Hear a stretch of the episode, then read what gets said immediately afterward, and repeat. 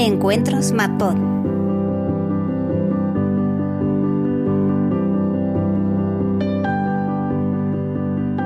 Bueno, bienvenidos a todos a esta nueva edición de los Encuentros MadPod en casa. Eh, porque también no tenemos otra, o sea que también está muy bien cerciorarnos de que, de que seguimos en nuestras casas cada uno. Y además, así veis, eh, a cada gente a la, que, a la que entrevistamos tenemos el fondo diferente de cada uno de ellos, mostramos su entorno, el hábitat en el que viven, o sea que también está muy bonito. Bueno, hoy tenemos con nosotros a, a David Remartínez, eh, que nos viene a contar un poquito y le vamos a preguntar sobre el tema de las JPOD de este año, las JPOD 2020 a ver cómo están, a ver cómo lo llevan. Lo primero de todo, ¿qué tal David? ¿Cómo estás? Bien, bien, un poco subiéndome ya por las paredes de tantas sí. semanas, pero como todos, vaya, pero en lo general bien. No tengo nadie contagiado grave alrededor eh, y, y, um, y, lo demás, pues ya te digo, voy llevándolo como todos, no me quedo. No sé si has alquilado algún perro o algún niño para poder sacarlo por ahí a pasear. No, no, tengo, no tengo ninguno de los dos kits. Entonces, claro. mis únicas salidas son para abastecerme, vaya, para comprar comida mm. y, y, cerveza y esas cosas que, que ahora tomamos bueno. un poco más a diario. Bueno, eso está guay. Eh, si no, dentro de unas semanas ya nos podemos dedicar todos al fitness, o sea que vamos a empezar a correr sí, como locos. Sí, sí, vamos a ser la, la, la, nación más sana de Europa a partir del día 4, vaya. A ver si nos sirve de algo, sin polución y, y siendo sanos, pues oye, mejoraremos sí. en algo, o sea que va a estar sí, guay. Pero mira, hay una cosa que ha cambiado. Eh, yo hoy, hoy, precisamente he salido a hacer compra mm. y de, de, las veces anteriores que salí en las semanas pasadas, tú entrabas a los, a los supermercados y era la sensación de ser sospechoso. Todos éramos sospechosos, nos mirábamos de soslayo, sí, las sí, mascarillas nos daban una, además un rictus como un poco de más de mal rollo y tal. Y hoy no, hoy había cierta euforia. Supongo que después del anuncio de ayer de Pedro Sánchez, de las cuatro fases y tal, hoy estaba la gente como más, bueno, esto ya está, ¿sabes? Sí, sí, ya está acabado. Y ahí, claro. es, ahí es, cuando nos vamos a venir ahí abajo. Es el, ahí es el peligro, efectivamente. Muy bien, bueno, típico, típico, típica hispanis, o sea que muy bonito, porque mantenemos nuestras tradiciones, las de no hacer ni puto caso. Bueno, eh, en estos encuentros estamos, estamos juntando un poquito a gente que nos cuenta, eh, digamos, un poco en torno al mundo del podcasting, eh, qué está pasando pues, con, su, con su actividad. Y en este caso, pues nos interesaba mucho hablar con, contigo para que nos contases un poco el tema de las JPod, ¿vale? Todo este tema que envuelve a las jornadas, que además a vosotros os ha dado de lleno porque, pues eso, porque la teníais ya ahí en, en, ciernes, o sea, las teníais ya casi, casi, casi a punto de comenzar.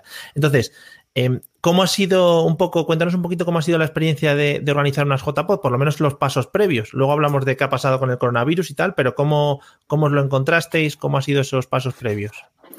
Pues bueno, toda la organización de las JPod para nosotros, para el equipo, bueno, somos un, somos un grupo de, de cinco personas, eh, ha sido una locura. O sea, yo he hecho muchas cosas en mi vida. Yo soy periodista, he hecho de todo, he organizado eventos, bueno, poco me apunto a todos los bombardeos.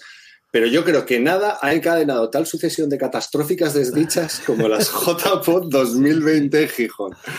Bueno, para empezar, he de reconocer que bueno, vosotros ya lo sabéis, pero para quienes nos vean o nos escuchen, no, el grupo de gente que nos, nos, nos postulamos a la asociación para organizar mm. las jornadas, no éramos de la asociación ni veníamos ninguno del mundo del podcasting. Éramos todos mm. aficionados y, bueno, habíamos participado en podcast, pero ni siquiera nos habíamos dedicado a ello con, con, con vehemencia, vaya. Eh, pero mm. nos presentamos porque nos gustaba el, el mundillo mm. y además porque eh, en Asturias hacen falta que se organicen cosas así, como tantas otras zonas claro. de España, o la sociedad civil se mueve o, o no sacas nada adelante. Eh, claro, nos presentamos en unas circunstancias ya de por sí complicadas, más allá de nuestra ignorancia del asunto, que para algunas cosas ha sido buena, pero para otras cosas no. Eh, nos presentamos después de que se hubieran anulado las, las últimas JPOZ. Sí, fue un poco traumático. Sí. Claro, con el consiguiente trauma y todo esto. Entonces, nos presentamos con cierta premura, con me menos tiempo del que, del que luego nos dimos cuenta que necesitábamos, porque uh -huh. teníamos pocos meses. Y, uh, y bueno, fue difícil. Uh, eh, en medio de todo ese follón, yo creo que nos, nos navegamos bastante bien. Eh, hemos tenido mucho apoyo, tanto de, de, Gijón Impulsa, que es una empresa municipal del Ayuntamiento de Gijón, que fue la, que nos, la primera que nos respaldó, y después de, de, la Laboral Ciudad de la Cultura, que para los que no hayáis estado en Asturias, es pues, como el gran complejo cultural que hay en, en, en Asturias, es la antigua Universidad Laboral, que fue reconvertida para, para eventos así grandes. Y bien, lo fuimos sacando todo medianamente adelante. Eh, nos encontramos también en una situación eh, más difícil en lo que es el mundo profesional del podcasting porque no encontramos tantos eh, patrocinadores como a priori parecía que iba a haber.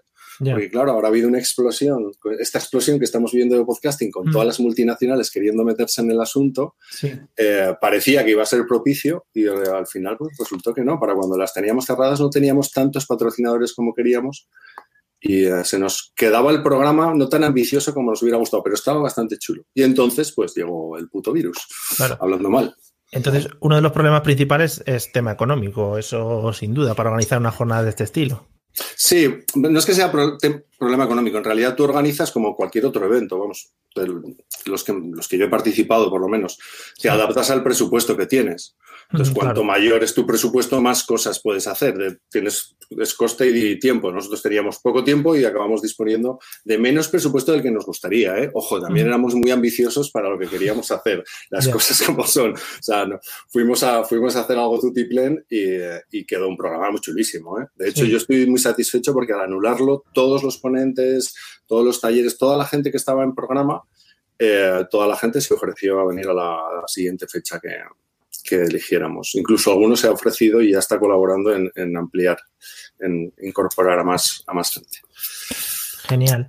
Eh, entonces, eh, ¿cómo conocisteis esto? ¿O de dónde os llegan las noticias? ¿O qué noticias os llegan de las JPod? ¿O qué conocéis realmente de qué son estas jornadas? No sé, si habéis asistido a algunas anteriores. No, no, no, no. Sabíamos que existían, sabíamos que existía la asociación y Rubén, Rubén Llames, un, amigo mío, mm. eh, el verano pasado, no sé si fue en agosto o cuándo fue, porque además me lo dijo el día que lo hablamos, no quedaba mucho plazo del que había abierto la asociación, mm. y me dijo, oye, está esta historia que se les ha caído, no, es, no se ha organizado nunca en el norte de España, mm. y él ya organiza un evento Trending Tools de, de aplicaciones para social media. Sí con Gijón Impulsa y en la laboral. Y dijo, oye, eh, podemos hablar con estos, que mm, esta gente siempre apoya cosas de este estilo. Y eh, lo que nos duró dos cañas. O sea, tomamos dos cañas, me lo dijo, dije, vamos allá, ya incorporaremos gente, ya veremos lo que hacemos, vamos a presentarlo. Lo presentamos, la verdad, pensando, va, se presentará mucha peña y nos dirán que no, pero no se presentó nadie más. O sea, que por incomparecencia de la competencia también salimos adelante. Era una época un poco convulsa para los eventos, sí. Pero molan esas reuniones, están guay esas reuniones en las que nos venimos muy arriba y enseguida van saliendo proyectos chulos y bueno, pues al final te lleva, al final supongo que os habrá llevado a conocer una comunidad que igual desconocíais sí, aparte del podcast que conocíais. Sí, totalmente. De hecho, de hecho, entre las mejores cosas está hoy está, es estar hablando con vosotros, porque bueno, mm. lo sabéis, nos habéis apoyado muchísimo. Eh, sí, claro, conocimos la comunidad y además es una comunidad, como todas las comunidades muy apasionadas por algo, es una comunidad tremendamente friki. Y tremendamente friki es para mí no es peyorativo, ¿eh? Ojo. No, no. Yo desde crío me considero friki en el sentido de, bueno, particular. Eh, mm. Sí, entramos, y no es ningún secreto que además entramos con broncas y con, con ¿sabes? Con dimes y diretes en Twitter y estábamos flipados. Pues, no conocíamos a nadie y de repente era nuestro WhatsApp ardía de, pero oye, mirad las que se está montando aquí en Twitter por no sé qué, mira lo que contestan. Era un rollo de, no sé, ¿y esto, esto de qué va? Luego ya recolocados, sabiendo más o menos eh, dónde está cada uno, o, intuyéndolo o deduciéndolo, pues bueno, nada, eh, tiramos para adelante. En la propia organización no hemos tenido, hemos tenido, tuvimos algo, pues siempre hay algún hater, ¿no? Que se va quejando de lo que ibas anunciando en el programa y tal. Pero bueno, eso es parte de la vida, el mundo en el que, o sea, cada vez que alguien hace algo, instantáneamente aparecen personas que no les gusta y lo manifiestan, no pasa nada.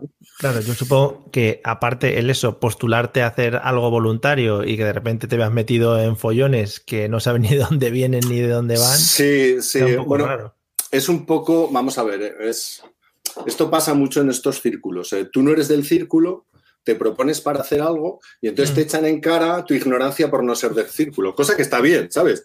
que vale, no digo nada. Pero en realidad organizar unas jornadas como estas, en nuestro caso, tenía dos objetivos. La primera era proponer una actividad en Asturias de uno de los temas que más nos gustan. Y dar ese servicio a la gente que viene, porque en el fondo tú estás organizando algo, vosotros habéis organizado y seguís organizando. Tú en realidad estás organizando algo para que la gente disfrute. ¿no? de esto no sacas pasta. o sea, si no pierdes con un canto en los dientes. De hecho, nuestro rollo ahora es que ya estamos en, negativos antes de haber empezado. Claro. Por toda la pasta que perdimos al tener que posponer. ¿no? Pero luego, por otro lado, eh, está el, el, o sea, tú organizas eso por un lado y luego nosotros por otro lado dijimos, bueno, pues organizamos esto, pero montamos la Asociación Asturiana de Podcast porque aquí no hay nada. Porque en realidad a nosotros lo que nos interesa es generar un movimiento dentro de Asturias que coordines. Quiero decir, que las, las JPOD no fueran algo puntual. Y, y, con eso nos hemos quedado empantanados en las dos cosas. Saldrá adelante como todo, pero a ver, muchas veces yo creo que la, la, necesidad incluso de empezar a mover una asociación para levantar unas jornadas eh, implica que luego, o, por lo menos surgen con la idea de lo que comentas tú, de que luego eso se asiente, que se vaya creando una comunidad en la eh, local y que luego vaya creciendo y tal. E incluso, pues eso, reeditar las jornadas con otro formato o, más local, no tan nacional y tal. Mm. Eh, con un presupuesto más bajo y ha pasado en muchas en muchos sitios, es decir, en, Zaragoza se han creado asociaciones, en Alicante, Barcelona. Sí, sí, de hecho nuestra idea, es, nuestra idea es esa, ¿eh? nuestra idea es aprender de la organización. Bueno, en este caso las, lo que hicimos fue retrasarlas hasta septiembre, que ahora habrá que ver si en septiembre se pueden hacer o no. Estamos otra vez en las mismas circunstancias que hace dos meses. Pero la idea es eh, luego seguir nosotros nuestro camino, tanto aquí como, como, en coordinación con otras asociaciones, que eso es una cosa que he visto que en el mundo del podcast hay menos coordinación territorial, que se dice ahora en política, de la que hay en otros ámbitos, ¿no? Supongo hmm. porque, bueno, esto como colectivo ha discurrido como ha discurrido, pero, pero nosotros uno de los intenciones que tenemos es propiciar esa coordinación y hacer cosas conjuntamente.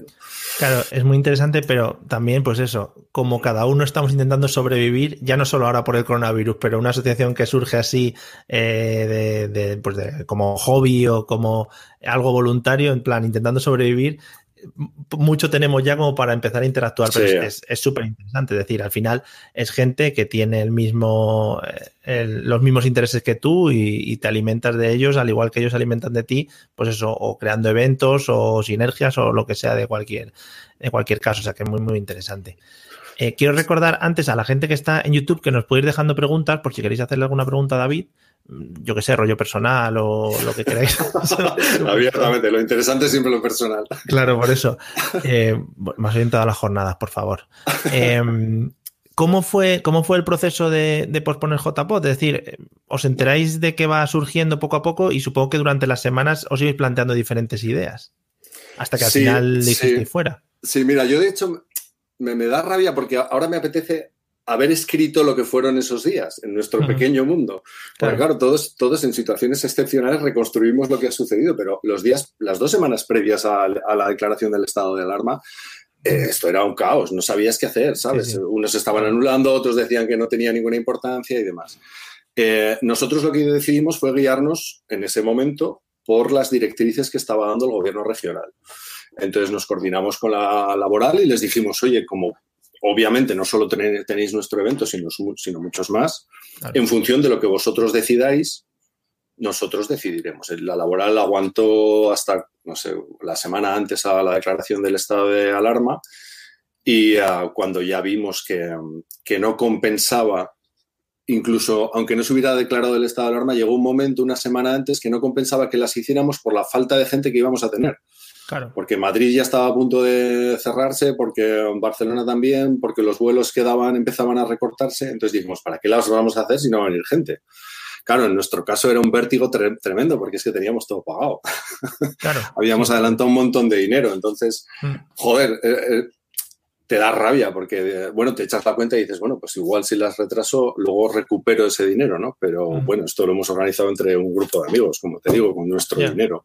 Eh, por fortuna teníamos el patrocinio de ebooks y, y un par de, apoyos, unos cuantos apoyos más pequeños eh, y ahí quedaron. Teníamos el Berkami también, que, que, hemos tenido que devolver, hemos devuelto a la gente que no ha querido coger la, el las nuevas fechas pero, pero fue un poco loco, pero bueno, decidimos seguirnos, seguir por la administración, quizá porque casi todos somos periodistas y estamos acostumbrados a tirar, a, saber que al final el que decide es el que decide, que tú puedes, tú puedes resolver, tirar para adelante con tus jornadas, pero si el día de antes, entonces, bueno, cuanto vimos que dentro de la administración ya se daba por hecho la clausura, mm. informamos y lo que hicimos fue negociar muy rápido. Hoy tuvimos mucha suerte porque al fin y al cabo nosotros estábamos hablando de un evento de entre unas 200 personas, en el mejor de los casos, tal cual iba la venta de entradas. Em, pero dentro de las cifras que maneja la laboral, pues ese fin de semana, por ejemplo, estaba la actuación de Berto Romero, que iba a pasar por las JPOD y le íbamos a entrevistar y tal. Eh, que estás hablando de aforo muchísimo más grande. Entonces, a la hora de recolocarte, de buscarte una nueva fecha, esa semana todo el mundo quería una nueva fecha, ¿sabes? El promotor de Berto Romero quería una nueva fecha, nosotros, y, y, cuenta todos los días. Y nos priorizaron y nos fuimos de los primeros que nos dieron esas fechas del 11 al 13 de septiembre. Incluso ahora, que estamos hablando porque si hubiera que posponerlo más, buscar otra fecha rápido, también nos han dado alternativas para, para octubre o, para noviembre, si fuera el caso, pero bueno, ya veremos. Claro, no sé si están, no sé si estáis negociando en plan para la nueva fecha. Eh, primero, no sé cómo seleccionaste la nueva fecha, si un poquito dando por hecho que para esa época tal, y no sé si estáis hablando ya de, no sé si recortar a foro o hacerlo de alguna otra manera, porque o, improvisar como hace. Claro, a ver, en ese momento lo de elegir septiembre eh, fue, fue por dos cosas. Primero, vamos, porque contábamos que por lo menos un mes de aquella o un mes y medio iba a durar todo el, confinamiento. No sabíamos todavía que iba a ser tan, iba a ser tan radical, ¿no? Pero el confinamiento. Con lo cual ya casi nos plantábamos en verano y en verano tienes primero el problema de que la gente tiene vacaciones y igual a las JPOD no pueden ir y luego en el caso de Gijón, Gijón es una ciudad muy turística y los precios suben. El alojamiento sale más caro, los viajes, todas esas cosas. Entonces dijimos, mm. bueno, septiembre nos damos un margen, volvemos a renegociar, volvemos a... en septiembre además nos garantizaban, habíamos alquilado tres salas, mm. eh, nos garantizaban tener esas tres salas que tienen circuito interno de televisión para... Mm. Puedes hacer cosas chulas entre ellas. Y ahora estamos en lo mismo. En principio no hablamos de reducir aforos, sino de hacer las jornadas cuando se puedan hacer las jornadas. O sea, es decir, cuando pueda venir gente de toda España, como iba a venir antes de, la, de posponerlo, y, hacer unas jornadas bien hechas, vaya. ¿Qué pasa? Que mm. nadie sabe que va, no sabemos cuándo volverán a permitirse reuniones de 100 o de 200 personas y para después de verlo sí o no. Con esto de las fases, con esto de las fases hay que ir mirando en qué fase nos tocará. al, final te tienes que guiar por los, los ratios de contagios, ¿no? Que es, tan sencillo como eso, ¿no? Sí, sí. Eh, no sé si, porque muchas veces, a ver, yo llevo ya unas cuantas JPod a mis espaldas, eso sí lo puedo decir, de asistente y alguna organizando por ahí. Em, eh, ¿Habéis tenido en cuenta mucho el tema de los viajes o habéis incidido en el tema de los viajes? Porque, por ejemplo, sí que se propuso hace tiempo llevar las JPod a Galicia, porque ahí también hay una gran comunidad de podcasting y, y hablaban mucho y la gente bueno, se quejaba o entraba en esos, esos conflictos que comentabas antes por Twitter en, el tema de viajes, en el tema de, asistencia. No sé si eso lo habéis tenido más en cuenta que, que, por ejemplo, pues la gente, si lo organizamos en Madrid, al final sabes que las, las comunicaciones son más rápidas, son más ágiles. Sí, es un hándicap, es un hándicap inevitable, pero ese hándicap, viviendo aquí estás acostumbrado. Cualquier cosa que organizas aquí de ámbito nacional, sabes que tienes el hándicap. Mm. Eh, lo que hicimos, pues, pues lo mismo que habéis hecho en todas las JPOZ anteriores, pues hablar con Renfe, con Alsa y con Iberia para sus, mm. sus descuentos y bueno, eh, de la misma forma que tienes el hándicap de que desplazarte aquí de según qué partes del país es, lleva, es más, lleva más tiempo, eh, luego, una vez que estás aquí, el fin de semana también es incomparable con el de otras partes del país, porque Asturias es una de las, es una de las comunidades más, más divertidas en todos los aspectos, ¿no? Para pasar, para hacerte una escapada. Y bonita, joder, si eso, está, eso está a la vista. Eso... Claro, claro. Y, eh, bueno, pues sí, es decir, no le, no le, dimos más vueltas que el que le darías a cualquier cosa que organices aquí, lo que te digo, de ámbito, de ámbito nacional. Ya. Em, bueno, después del parón este por la cuarentena obligatoria, eh, ¿qué cosas habéis estado haciendo? Supongo que lo comentabas de negociar y no sé si os habéis planteado eh, cambios en, o mejoras que con el tiempo este que tenemos para la celebración de las, de las JPOD podéis hacer a la, de cara al evento. Pues sí, pero estamos, mira, estamos igual. O sea, lo primero que nos planteamos fue, joder, vamos a ver el rollo bueno, el lado bueno, y vamos a incorporar esas cosas que no te ha dado tiempo, fulano o mengana que querías traerlo para que hablara de no sé qué, que no, no podía. Eh, en ese momento hablamos con más gente, hace, hasta hace eso por ahí, seguimos hablando con gente y todo el mundo estaba dispuesto. ¿no? Había, además, nosotros habíamos hicimos, a la hora de diseñar el programa, hicimos como varios bloques, ¿no? Queríamos, eh, bueno, que hubiera una parte empresarial donde empresas eh, de distintos tamaños contasen su, su, actividad en el podcasting, pues desde Evox, que era el patrocinador, que iba a hacer un análisis de, la última década del podcasting en España a plataformas más pequeñas de las que están empezando a surgir para ayudar al podcaster a buscar publicidad, a monetizar este verbo que está tan de moda y tal. Bien, nos parecía interesante, claro, nos parecía interesante eso por un lado. Luego eh, metimos un bloque repartido de lo periodismo, porque nosotros somos periodistas y nos gustaba mezclar la parte aficionada con periodistas que dieran su visión, no de lo que ellos hacen, sino de cómo entienden también el podcasting desde los medios. Luego, experiencias pequeñas, teníamos pues... Eh, eh, venía un eurodiputado a contar un podcast que está haciendo en, Bruselas sobre política europea, venía una red de, de podcasts que se están haciendo aquí en institutos de, Asturias. Bueno, estaba todo mezclado. Y nos había quedado una parte que nos parecía interesante, que era alguien que nos contase qué ha sucedido en Estados Unidos con el podcast en los últimos cinco años, desde todos los ámbitos.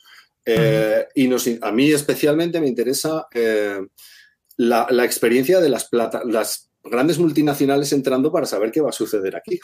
Claro, sí, sí, sí, al final. Claro, y ahí era más difícil. Ahí era más difícil porque ese perfil es más difícil de encontrar. Al final encontramos un par de personas que igual podían venir, pero no podían venir y tal. No teníamos pasta tampoco para pagar vuelos y alojamientos a determinadas personas, aunque en principio no pagas a nadie, pero nos veíamos en esa tal. Y bueno, pues nuestra idea, lo ideal sería incorporarlo ahora, hacer un programa más grande. En el programa que hicimos eh, teníamos tres salas, pero no todas las horas teníamos las tres ocupadas. Ojalá podamos ocupar las tres, pero bueno, no sé qué decirte. No, no, Porque también, también hablas con la gente y la gente no sabe qué va a ser de su vida. ¿eh? O sea, tú ahora pides disponibilidad para que alguien te venga en septiembre y te dice, pues es que no tengo ni idea. Porque estoy en un ERTE, estoy en un ERTE, o estoy un autónomo y me he quedado sin curros, o, o no sé qué va a ser de mí. Vaya. Es lo mismo, mientras sobreviva, luego ya hablamos si voy al evento o lo que sea. Sí, sí.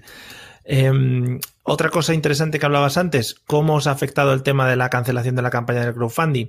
Em, no sé si la empresa en la que habéis hecho, bueno, el Berkami en este caso, ha mm. dado facilidades o se ha mantenido sus 13. No, no, sin eh, problema. No, no, sin problema. De hecho, en cuanto lo empezamos a ver que íbamos a, que, que íbamos a aplazarlo, hablamos con ellos y nada, eh, de hecho, hemos devuelto ya toda la gente que pidió la devolución, menos una persona que ha mandado hoy, es que justo antes de entrar, que, me que no había mandado el número de cuenta, pero, pero está todo, ¿no? La verdad es que esa parte es muy satisfactoria. O sea, esa parte, porque no ha habido apenas quejas ni nada, ¿sabes? Bueno, ha habido gente que ha pedido el dinero y ya está. Pero la reacción de toda la gente que se había apuntado ha sido. Yo estoy encantado, vaya. Y la parte, supongo, inicial de ir recibiendo apoyos a través del Berkami, supongo que también. también bueno, eso es muy chulo. Sí, sí, eso es muy chulo. Eso es muy chulo porque además mm, nosotros lo agradecimos mucho porque como diseñamos todo el programa contra reloj, hicimos mm. todo tarde, ¿sabes? O sea, pusimos tarde el programa, pusimos tarde todo, tarde respecto a los plazos que, normales que tienes para manejar, ¿no? Y aún así, pues eh, la gente respondió muy guay. Está guay. La verdad es que sí. En otras, en otras jornadas sí que se ha hecho. Eh, no sé si vosotros lo habéis hecho porque aquí ando un poco perdido. Sí que os seguía un poco por Facebook cuando ibais publicando, pues eso, el tema de hemos alcanzado tal o hemos llegado a tal o nos queda tanto que, que, siempre está muy guay. Sí que se ha hecho en otras organizaciones eh, hacer una especie de maratón de podcast en el que, pues, rollo televisión, que al final te van llegando, eh, pues este aporta no sé cuánto, este aporta Eso es súper, súper de los 80, tío. Está claro, guay. Claro, eso es de cuando te La kermé de los sábados. Eso es, eso es. Y joder, si, si estás dentro metido al final dices, pues oye, cómo la gente apoya de manera pues así tan chula estos eventos. Sí, porque además al final la vivencia, vosotros lo sabéis, la vivencia de todo esto es absolutamente personal. O sea, tú esto lo vives como cosas que haces con amigos para invitar a gente que no son tus amigos, obviamente, pero no eres una empresa, ni eres una, ¿sabes? No estás especializado en organizar eventos, ni hay un... No, no, es, es, es, puro sacrificio y en estos tiempos, lo decías antes con lo de las asociaciones, vivimos, independientemente de la coyuntura del COVID, eh, vivimos épocas donde el trabajo nos absorbe por completo. Nos absorbe muchísimas horas, eh, muchísima energía. Entonces, retirar unas cuantas horas para hacer cualquier actividad extra tiene que ser muy gratificante. Y cualquier organización de eventos o de reuniones o de asociaciones, cualquier mm, cualquier iniciativa colectiva siempre es ingrata. Sí, sí, ingrata porque también vivimos tiempos donde la gente nos creemos todos muy listos, nos enfadamos todos, tenemos todos una posición de la verdad que nos indigna frente a la estupidez ajena, entonces bueno, pues cuesta, cuesta, pero es divertido. Bueno. Además es lo que comentas, al no ser una empresa dedicada a esto, al no dedicarte a los eventos, en plan herramientas te las tienes que encontrar tú solo, contactos igual también te los tienes que encontrar tú solo, tirar, em, improvisar un poco, es decir, no somos especialistas en creación de eventos, claro. Claro, claro, sí, sí, es así. Pero bueno, las siguientes salen mejor, pues eh, vosotros os habrá pasado. Las primeras metes todas las cagadas del mundo y en las siguientes pues vas aprendiendo. pero eso básicamente en eso consiste la vida. Vaya, se nota, pero cuando, tú, cuando acabéis las jornadas, la frase que me, va, que me a oír va a ser aquí el año que viene no me esperéis. el, tema de la organización.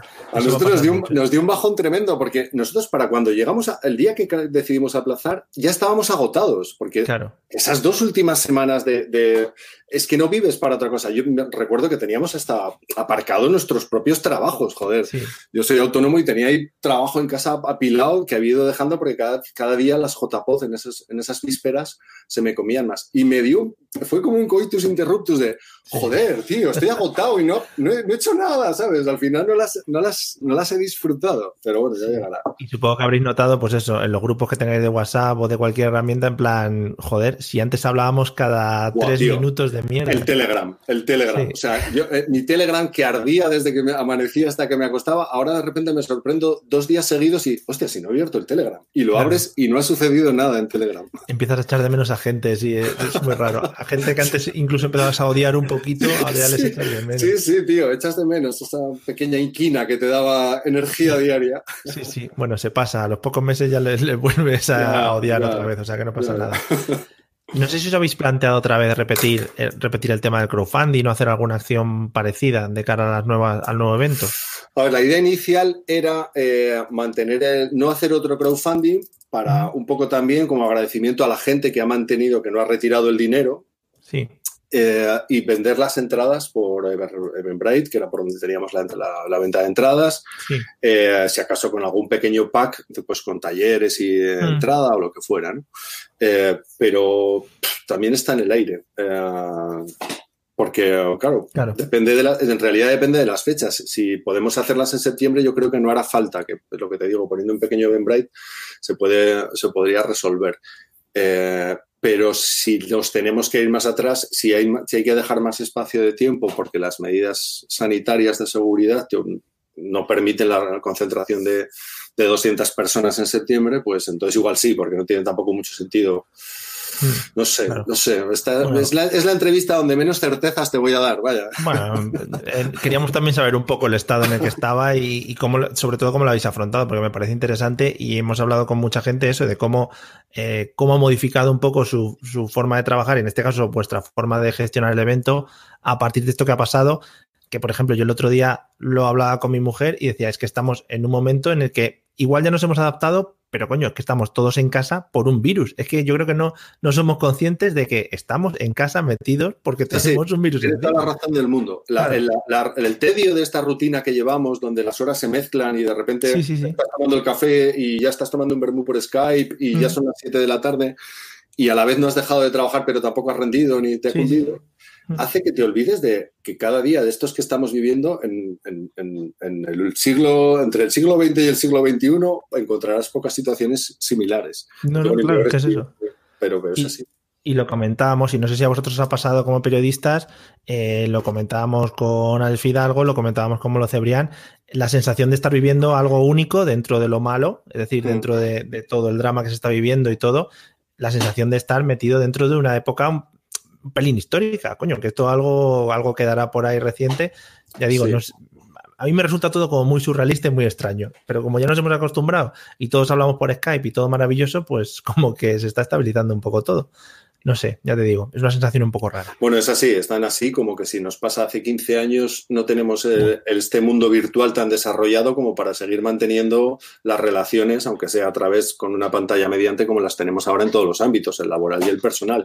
Y eso sí que nos volvería locos. O sea, tú imagínate que esto, eso pasa hace 15 años, donde cuando no podías ni mandar fotos por, por WhatsApp y entonces te tienes que tirar 40 o 50 días sin salir de casa más que para que me el perro o hacer la compra. Vamos, estaríamos en una guerra civil. Vamos, si hubiera saltado la cuarentena a la mitad del país. seguro, sí.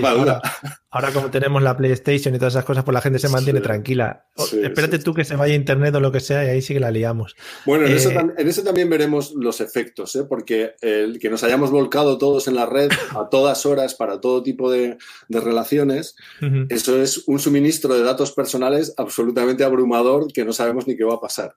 Hablábamos antes con alguna aplicación de, retransmisiones en directo, los rumores que hay, pero es que no solamente es eso, es que ahora cualquier teléfono móvil, si no nos damos cuenta, tiene abiertas 17 aplicaciones a la vez, a las que les has permitido acceso de cámara, de vídeo, de, registro, de login social y, todo este rollo. Eso es un básico. Yo ya lo he dado por perdido mis datos, mi cámara web la controlan los estadounidenses, o sea que no hay problema. ya me he hecho la idea. Los chinos, los chinos la estarán controlando. Sí, los chinos, seguro, seguro. Oye, no sé si habéis hablado en foros internos del tema de que no haya jornadas o cómo vais a afrontar esto, o si cabe la posibilidad, o vais a seguir ampliando la fecha hasta que se puedan hacer sí o sí. No, nosotros estamos dispuestos a entrar en un bucle infinito si hace falta de aplazamientos y aplazamientos. No, no queremos, no, vamos, no lo hemos hablado ni un solo día de esa posibilidad. igual luego no nos queda más remedio, ¿eh?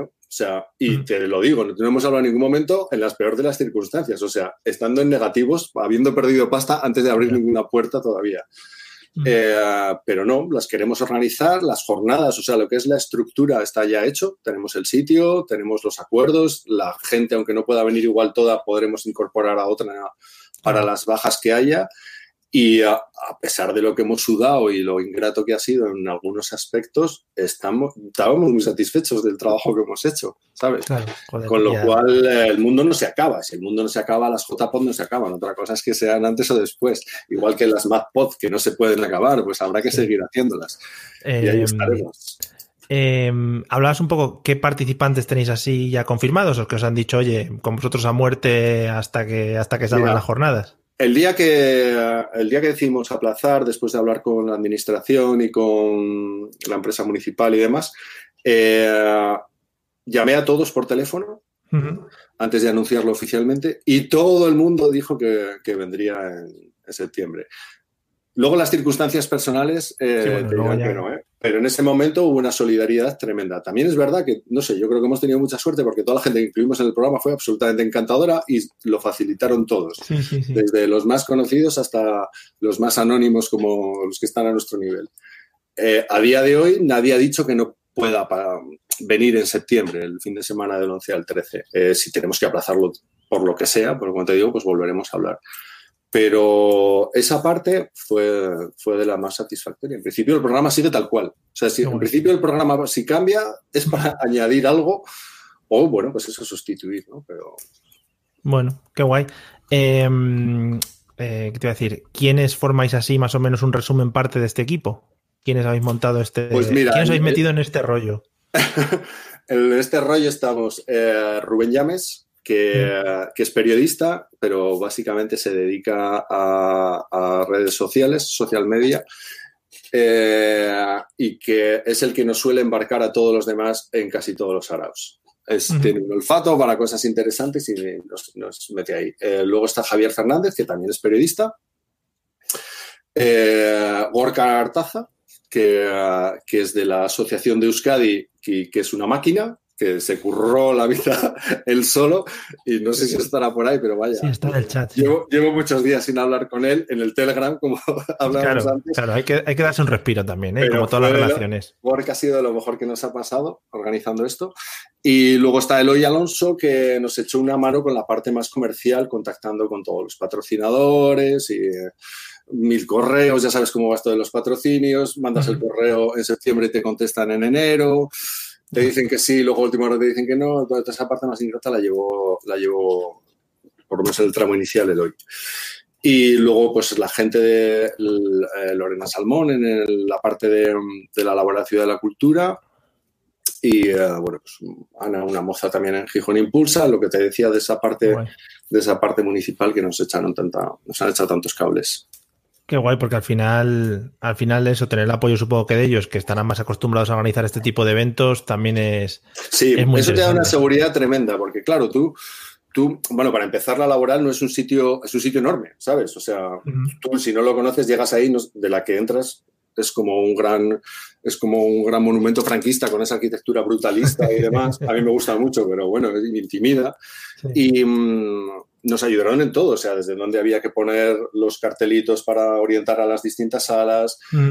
eh, la negociación porque íbamos a comer allí, eh, los desayunos también allí, habíamos organizado una comida con fabada, carne asturiana y demás. Sí, sí lo vimos. En todo eso, claro, todo eso, pues tanto streaming como grabarlo en vídeo, si necesitábamos en alguna charla em, traducción simultánea, pues todo eso da gusto porque es un sitio que se dedica a eso y bueno, te alquilan, tiene un coste, pero lógicamente el servicio, vamos, lo vale de largo.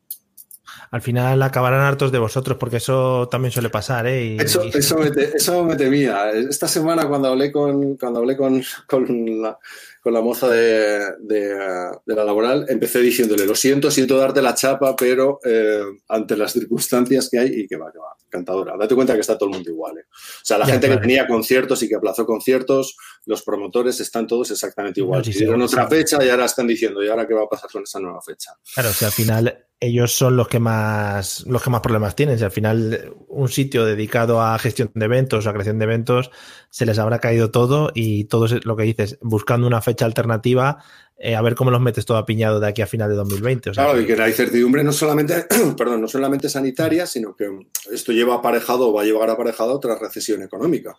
Entonces ya no es solo que tengas una nueva fecha, sino si para ese momento el público, no te digo a las JPOD, pero el público a cualquier evento va a tener una situación económica o una seguridad como para, para, seguir acudiendo al ritmo que se estaba acudiendo antiguamente o que se estaba consumiendo cultura antiguamente. Eso, eso va a ser otro cantar.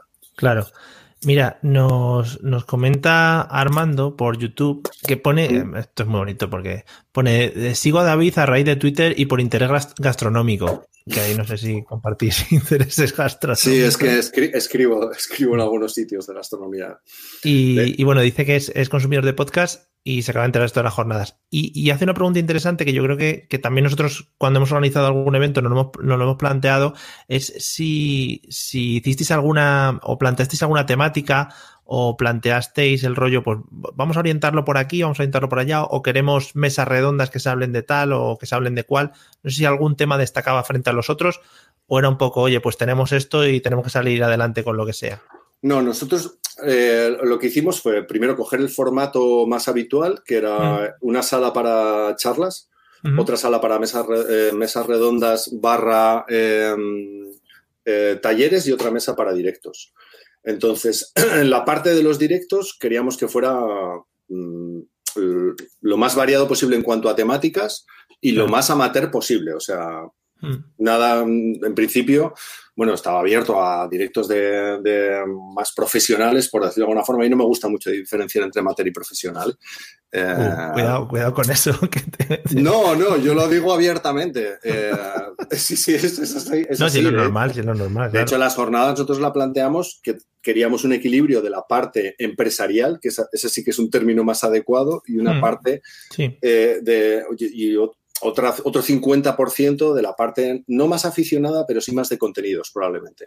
Entonces, en función de eso, buscamos, lo que te digo, empresas que contaran su, su historia, pues que Evox que patrocina, que contara el análisis de los 10 años de podcasting, pero luego pequeñas plataformas para, para que el podcaster haga dinero con su con su podcast o que lo sepa posicionar o que le sepa sacar, porque el rendimiento no tiene por qué ser económico, puedes buscar otro tipo de rendimiento, ¿no? De notoriedad o lo que sea. Luego nos interesaba mucho el podcast en ámbitos que son un poco menos habituales, pues en educación, por eso llamamos a la red de podcast de institutos, en política, eh, en, la parte periodística que te decía, que, además estaba bastante diversificada porque tenemos al director de Radio Nacional que no va a hablar tanto de, su, de los podcasts que hace Radio Nacional, sino de cómo Radio Nacional interpreta el fenómeno del podcast en España. Claro. Desde la perspectiva más del consumidor y del público. ¿no? Luego venía Carola Solé, que hace podcasts no narrativos podcast narrativos, pero con un trasfondo periodístico, ¿no? Que también es un, formato, es un formato chulo. Y eh, bueno, y esos eran los bloques. Nos quedaba el cuarto bloque pendiente que al final no había salido, que era contar la experiencia en Estados Unidos, que yo creo que lo podremos incorporar, esa es mi mm. esperanza. Y bueno, luego pues teníamos la suerte, pues venía Berto Romero, con el que hablamos, que tenía ese fin de semana, eh, un poco día de, fiesta. Mm. Y, um, y esa era la idea. Yo creo que es que el, el podcast ahora es, bueno, no, ¿qué te voy a contar? Que no, que no sepáis vosotros, pero el podcast ahora está viviendo un momento muy chulo para verlo, para ver lo que sucede, porque de llevar una década de un movimiento pequeñito, constante, pero pequeñito, de aficionados, de pequeñas asociaciones, pero, pero aficionado, como una pasión compartida, de repente se ha convertido en un gran negocio en Estados Unidos, donde se puede, no solamente tienes una plataforma publicitaria excepcional, sino que además ofrece un público mucho más fiel, con lo cual eso a las marcas publicitarias les interesa bastante más que las grandes cifras, porque ahora ya todo el mundo se gementa en todos los ámbitos. Hmm. Entonces eso está guay para analizarlo, para ver qué va a pasar en España. Si le unes la entrada de los dispositivos de voz y el aumento de los modos de consumo del podcast que también están aumentando, ya no solamente es salir a correr o ir en el coche, pues, pues es, un momento guay donde cabe todo. Claro. El, otro día, por ejemplo, Juan Ignacio Solera nos hablaba un poquito de esto, de cómo en Evox habían, eh, habían recibido el tema del coronavirus a la hora de consumir podcast y estaban viendo un bajón alucinante por lo que comentas ahora, es decir, porque la gente asimila el tema del podcast a correr, a hacer deporte, etcétera, etcétera, y como que no, y es lo que comentábamos, es decir, no te sientas con la familia alrededor de una mesa a escuchar un podcast. Claro, tenía que haber sucedido al revés, y sin embargo nos sentamos alrededor de un puñetero teléfono móvil enano a ver un directo de Instagram dejándonos los ojos, joder. es verdad. Es, totalmente absurdo. O sea, porque lo dices, tenía que haber subido el consumo de podcast, pero no, porque está asociado a determinados hábitos cotidianos. Pero bueno, eso cambiará en, en dos años. También te digo, yo, yo espero que sí. También te digo que desde 2009 yo vengo dando tumbos por este mundo y todos los años es el año del podcasting. Esperemos ya. creo, que, este 2020 ya no va a poder ser, por lo que sea. Eh, esperemos que para el 2021 sea el año del podcasting de verdad. Pero es lo que comentas, al final, que se vean eh, la creación o la gestión de, eventos tan importantes en los que se junta mucha gente y mucha gente eh, o mucha empresa, mucha gente aficionada, amateur, como queramos llamarlo, y que se montan con una profesionalidad tan grande por parte de personas que no somos, digamos, profesionales del medio, mm. yo creo que es para tomarlo en cuenta como, como un ámbito interesante. Mira, has, dicho dos cosas que están guays. Volviendo al debate de antes. Yo no creo que existan profesionales del podcasting porque el podcast, eh, por, su propia naturaleza, es la antítesis de, la de, lo que llamamos profesionalidad o profesionalismo o cual palabra que sea. Y luego lo, lo, de que sea el año del podcast, será el año del podcast cuando se meta pasta en el podcast. Esto es así de sencillo. En Estados Unidos, cuando entraron las multinacionales en el podcast, se alcanzaron cifras de difusión y de consumo que no había hasta ese momento. Mientras las multinacionales no entren, bueno, podrá ir aumentando progresivamente, pero no será un fenómeno de masas. Hoy en día en nuestra cultura los fenómenos de masas se propician con pasta, no hay más tutía. Y parece ser que ahora es cuando van a meter dinero. Claro. Hace años, hace años sí que se comentaba en los suburbios del podcasting que el podcast lo iba a petar cuando Belén Esteban se hiciese un podcast y todo el mundo conociese, el entorno. Claro, claro, cuando llegas al nivel Sálvame, ese ya es el que uniformiza, uniformiza España. Claro, al final eso, el, baremo Sálvame es el que mide... Bueno, pero eso está bien, ¿eh? Yo, a, mí, a mí me parece, es, es, la, es el funcionamiento de la cultura pop en todos los ámbitos y nuestra cultura es pop desde hace muchas décadas ya. Tiene que suceder que Belén Esteban tenga un podcast para que haya muchos podcasts guays debajo, ¿sabes?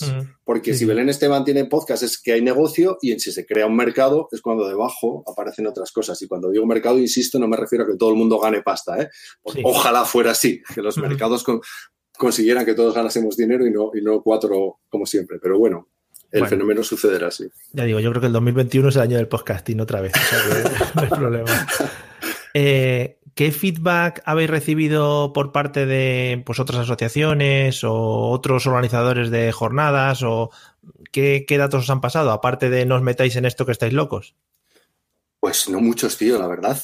Eh, no, yo pensaba que existiría un dossier y tal, y no muchos. Eh, bueno, la asociación, la asociación lógicamente nos, nos orientó sobre cómo se organizaban y demás. Eh, y luego tuvimos la, vuestra ayuda, porque también nos, mm. vosotros, por ejemplo, nos disteis una referencia de los gastos que habíais tenido, cuánto dinero se os había ido, y eso nos vino de maravilla, porque, ah, bueno, porque hay muchos gastos que de mano no sabes, sabes, no sabes cuánto te va a costar, tú sabes cuánto te puede costar contratar, pues, técnico de sonido o lo que sea, o el equipo de no sé qué, pero hay otros que son más incertidumbre. Em, pero bueno, ha sido un poco palos de ciego también eh, de insistir por la velocidad a la que los organizamos. Lo cogimos con muy poco plazo y, fue todo un poco a matacaballo. Pero, pero bueno, también creo que, que, cada jornada es distinta. O sea, hay una serie de gastos fijos, ¿no?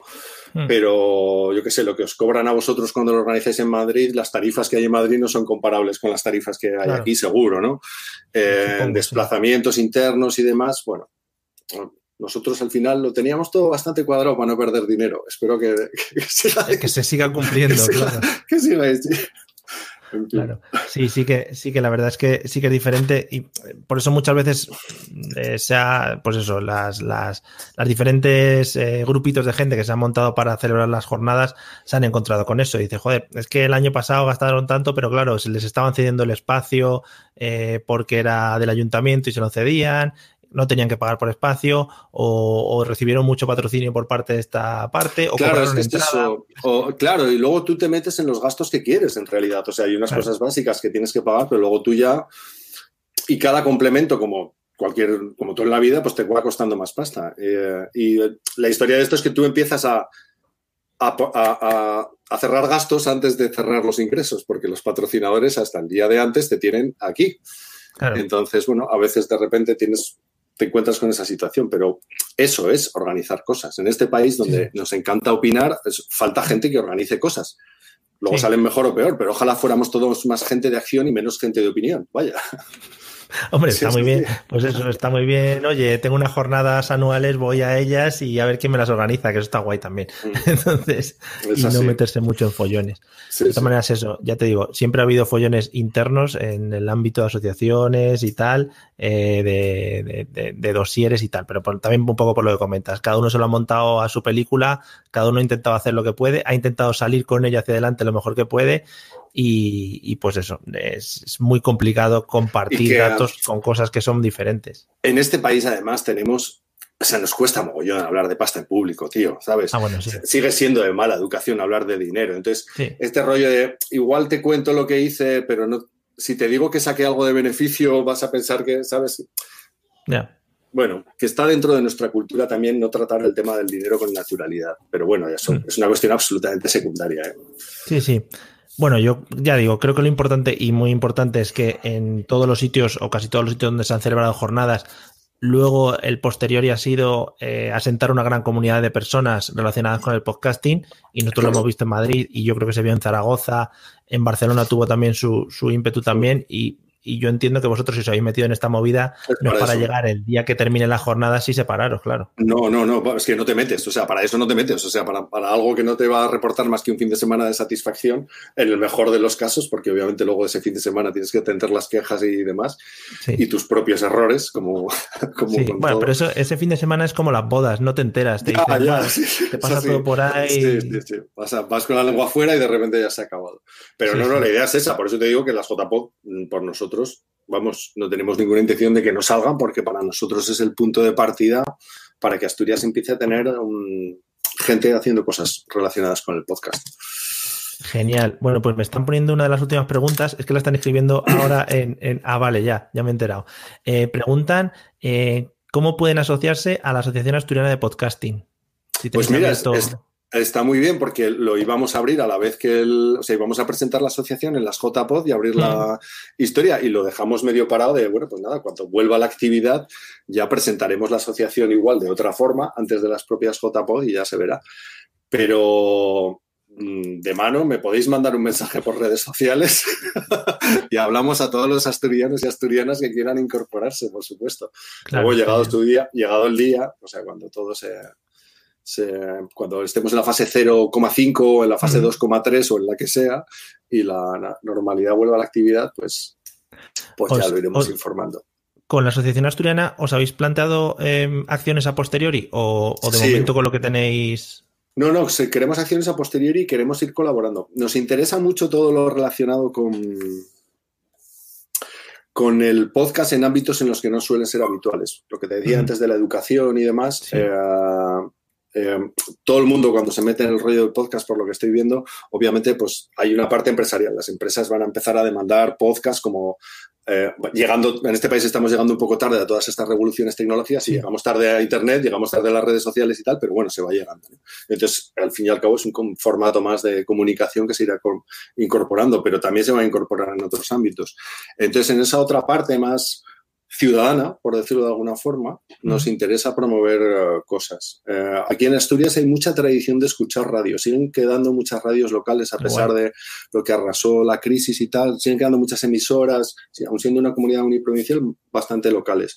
Entonces, esa cultura, que obviamente va asociada a determinadas edades, porque es público más mayor, como el público lector de periódicos, yo creo que se puede incorporar en nuevas generaciones, aunque también vamos escasos de juventud por, por la inmigración, pero para, para que el podcast empiece a ser algo más cotidiano. Sí, yo eh, creo que es muy interesante lo que comentas, el tema de otros ámbitos no habituales del, del podcasting. Es decir, ya te digo que yo vengo 10 años metido aquí en esta, en esta, en esta droga y, siempre, pues eso, que si tecnología, Apple, cine, series, etcétera, etcétera, que también hacen cosas muy guays.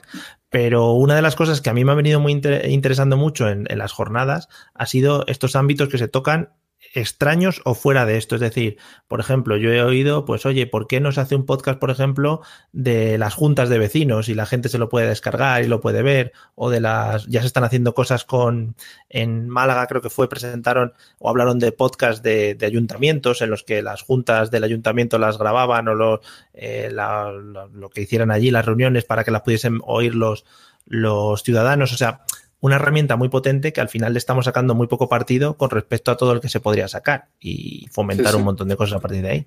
Y la circunstancia es buena porque otra de las cosas que nos va a pasar con el enclaustramiento es que vamos a acabar hasta el moño de pantallas. Yo me voy a convertir en mi avatar y te pasará a ti. O sea, estás todo el día de videoconferencias, estás todo el día viendo directo, estás todo el día pegado a la, televisión por streaming. Eh, la voz la voz va, a acabar siendo bálsamo frente a todo eso. Además, estos días que hablas con mucha gente, incluso te fijas más en su tono de voz, a ver cómo está. Y el podcast ahí, si encuentra nuevos modos de consumo, tiene, tiene mucho futuro. Sí, yo me dedico al mundo de la formación, ¿eh? o sea que ahora la cámara se ha convertido en mi mejor amiga y estoy todo el rato viendo gente, viendo gente por la cámara, o sea que, en fin. Bueno, eh, si no tenemos, no tienen más preguntas por ahí la gente que está en el chat, yo creo que hemos hablado un poquito de todo. Eh, bueno, preguntan eh, que qué le gustaría, qué te gustaría a ti personalmente que hiciese la asociación. Supongo que un poco también eh, habéis puesto en común ideas. Y, Nuestra asociación, dices. Sí, sí, sí. Y yo, a, mí me, a mí me gustaría organizar cosas, no, nada concreto. En Asturias, en Asturias falta que la sociedad civil, que se decía antiguamente, vuelva, vuelva a tomar un poco las riendas. Nosotros llevamos aquí muchas décadas de reconversión industrial que no se reconvirtió nunca. Es una región muy deprimida económicamente y, con pérdida de juventud. Y um, los que quedamos eh, tenemos que tirar para adelante, y más los que estamos en mi, franja de edad. Es lo que te decía, es tiempo de actuar, es hora de aventuras, lo que queda ahora. Y o tiramos nosotros o no. Entonces, queremos organizar el, el hándicap que tenemos de que no haya apenas comunidad de podcasting también es algo a favor, porque desde organizar formaciones básicas de software, de hardware, de lo que sea, hasta ir proponiendo a determinados colectivos pues hacer podcast para ayudarles en la difusión de sus cosas, ¿no? Pero que sea más catalizadora la asociación de, esa vida social que, que, unos objetivos de podcasting muy, muy concretos para lo que sea, ¿no? Qué guay. No, porque además eh, yo creo que siempre es de agradecer a la gente que produce eh, por encima de lo que consume. Quiero decir que, al final eh, tú te estás volcando para producir o para, gestionar este evento, para producir podcast o para lo que sea. Eh, no te estás centrando en, bueno, me voy a quedar quieto a ver qué recibo o a ver qué podcast puedo escuchar o a ver qué hago, sino que, oye, pues mira, yo tengo esto, puedo darlo y además me gusta, me gusta hacerlo, que supongo que será el pensamiento así un poquito por encima. Sí, sí, sí, lo único que tienes que perder es el miedo al error, como en cualquier otro ámbito. O sea, te lanzas a hacer cosas y asumiendo que te vas a equivocar, pero insisto, yo llevo 48 años equivocándome prácticamente, o sea que no tengo, no tengo ningún problema, ningún tipo de conflicto con el error. Venga, te voy a hacer la última y nos vamos a cenar. Eh, y el gin virtual y todo lo que tengamos a partir de ahora. Eh, ¿Cómo ves, ya que lo has comentado antes y, dices que, escribes sobre este ámbito, cómo ves el podcast en el ámbito de la, de la, de la gastronomía? No sé si hay muchos, no sé si se puede afrontar alguna temática por ahí. Hay muy pocos y el, mundo es infinito, vaya. Bueno, la gastronomía en sí misma es un tema infinito, porque hablando de la comida y la bebida, hablas de los hombres y de las mujeres. O sea, es, uno de nuestros, de nuestros hábitos más fascinantes para hablar, pero hay muy pocos. Hay muy pocos también porque toda la información gastronómica en España está muy, muy estandarizada. O sea, tenemos a los grandes críticos o influencers haciendo sus cosas de críticos e influencers diciendo un poco en plan sacerdotes lo que los demás deberíamos comer y beber o los sitios que deberíamos visitar. Luego tenemos el postureo más foodie de la foto mona y el cóctel mono y todo este rollo. Y luego hay un movimiento que hasta ahora era más pequeño, pero es el que se está ampliando, que es el disfrutar de cocinar, de comprar en buenos sitios, de compartir mesa, que ese se está viendo mucho durante el confinamiento porque a todos los cocineros y gente de alrededor de esa gastronomía que hasta ahora era un poco más elitista, pues se han puesto delante de un puchero a hacer sopa de ajo, cosa que está fenomenal porque es como se aprende a cocinar. Entonces hay mucho desarrollo. Yo personalmente tengo un par de ideas rondándome por la cabeza. O sea que no. Oye, ahora que hay, ahora que hay tiempo. Yo sí he conocido a alguno de cocineros no, no super tops, pero sí que han intentado hacer podcast y tal. No sé si por el poco tiempo, por lo que sea, pues al final no, no ha llegado a buen puerto, pero pero está, muy interesante. Hasta ahora era ingrato, porque tú hasta ahora tú haces cualquier cosa en YouTube o en una red social y, tienes un impacto proporcional a tus seguidores. Pero mm. tú haces un podcast y el porcentaje de tus seguidores que escucha podcast es más pequeño que en otro tipo de, consumos de ocio. ¿no? Entonces supongo que también echaba un poco para atrás. Y luego también es verdad que no todo el mundo tiene cosas que contar. ¿eh? O sea, yo te lo digo como periodista. Que tú seas un genio en un ámbito no significa, bueno, y el ejemplo más claro son los futbolistas. O sea, los futbolistas saben hablar de fútbol pero si me apuras, ¿cuántos actores hablan bien de cine? O sea, tú puedes tener talento y habilidad para una cosa, pero luego no tener un discurso especial, cosa que no pasa tampoco absolutamente nada. Vale. Eh, y en, cuanto a la cultura asturiana, temas de podcast en Bable y cosas de estas, no sé si, si bueno, vais a tratar. Sí, sí, sí, claro. Si es demasiado eh, nicho, igual. No, no, no, ¿qué va? Eh, bueno, para empezar, aunque fuera de España se dice Bable, no digas Bable cuando vengas aquí porque igual te arranca alguien la cabeza con algún tipo de aparejo. porque es el asturiano. Sí, hay mucha polémica. Vamos a ver, hay mucha polémica. Eh, pues está polarizado Asturias en mm. ese sentido. Hay quien pide la cooficialidad del asturiano completa y quien considera pues, que es un bable, un, dialecto que no merece la pena. Independientemente de eso, yo que soy de, la primera parte, de la oficialidad, incluso no siendo de aquí, porque yo soy de Zaragoza, pero llevo 20 años o 20 y tantos años viviendo aquí, considero mm. que es un patrimonio cultural y social chulísimo. Como cualquier idioma. Claro, claro. Entonces, bueno, a la hora de hacer un podcast... Em, no, además ni siquiera es que te plantees hacerlo o no en asturiano, es que está muy, está muy imbricado, ¿sabes? El, propio hablar asturiano, el propio castellano asturiano tiene mucho de asturiano, tiene más de su lengua, de su lengua local de lo que tiene en otros sitios, ¿no? y, sí, sí, sí, claro que tiene futuro. Qué guay. Eh, ya sí que la última, verdad. Eh, no tengo prisa, tranquilo. bueno, por la, por la gente, David Mulé, que se pone muy nervioso. Bueno, claro que, está, que estoy corrando. Nada. Em, eh, ¿Tenéis pensado retomar el podcast de JPod 20 o un poquito más adelante cuando.? Sí, sí, tenemos pensado retomarlo y hacerlo bien, porque además el ha sido uno de los podcasts más cutres que se han hecho en las JPod. Estamos, por un lado, orgullosos de nuestro cutrerío, pero por otro lado ya nos habíamos planteado mejorarlo, pero sí, sí, sí, era la idea. Lo que pasa es que eh, Claro, te pones ahora a hacer un podcast donde no tengas nada que contar, es un poco frustrante. Ya para nosotros y para la gente, porque nosotros podríamos sentarnos a hablar de cualquier cosa, ¿no? Pero como mm. organización yo creo que es mejor que cuando volvamos a hacer un podcast ya tengamos algo que contar. Para empezar, que ya tengamos una fecha definitiva, vaya. Claro. Vale. Entonces, lo primero era resolver las devoluciones y, um, el aplazamiento y luego ya se verá. Claro, eh, o sea, si ya es Pifoste organizar las jornadas, el aplazar las jornadas y tema de dinero y tal, supongo que será el nombre. Te entiendo.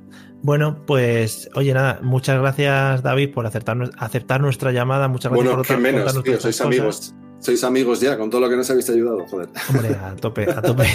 Eh, cualquier cosa que sea, pues eso, eh, montar un evento de podcasting, creo que, es necesario que todos nos, mm.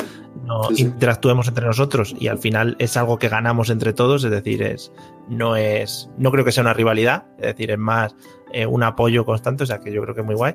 Y de cara pues, a las jornadas, pues mucha suerte con todo lo que os pueda pasar y esperemos que se vaya esto normalizando de cara a septiembre.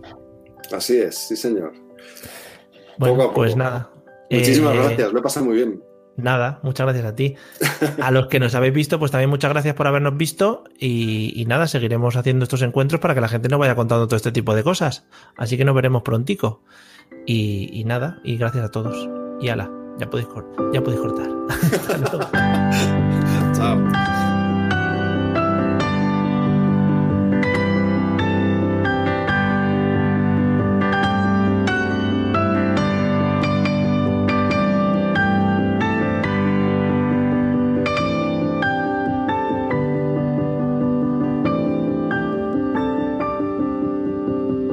Encuentros Mapod